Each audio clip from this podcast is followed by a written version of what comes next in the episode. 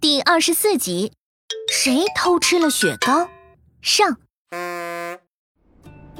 康康看着冰箱里的雪糕，气不打一处来，恼怒的走到客厅。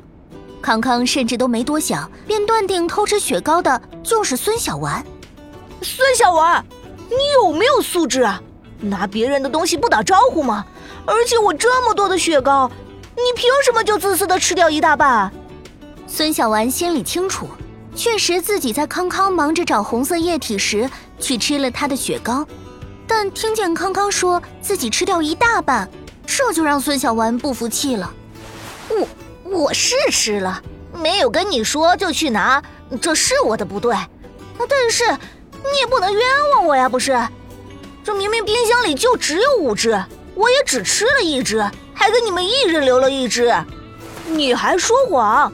我有科科哥哥和安安作证，是吧？科科哥哥，安安。上次你们来我家是看到冰箱里有很多的雪糕，对不对？听见客厅传来争吵声，科科和安安已经从后院跑进了屋。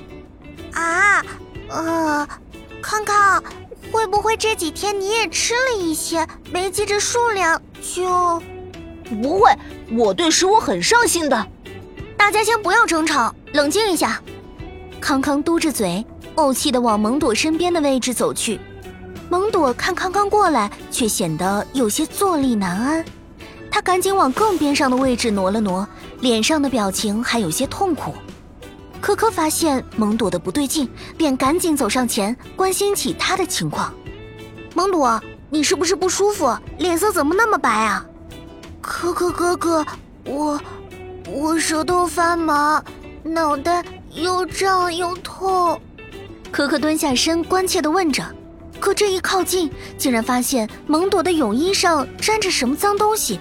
不仅如此，科科还察觉到蒙朵的身体有些微微的颤抖。本来科科还在担忧蒙朵的状态，但听见他的回答后，便彻底明白了，担忧也少了一大半。原来呀，那个把大部分雪糕吃完的人不是孙小丸。科科哥哥，我们送蒙朵去医院吧。蒙朵，走吧，我们先去医院。但你要知道，你现在不舒服，就是因为过量吃雪糕导致的。科科话一出，除了蒙朵以外的小朋友都满脸震惊。科科哥哥，蒙朵吃的？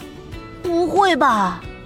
对，本来我也不确定，但看到蒙朵这件泳衣上沾着的痕迹和他刚才说的症状，我就想到了妈妈跟我讲过的冰激凌头痛。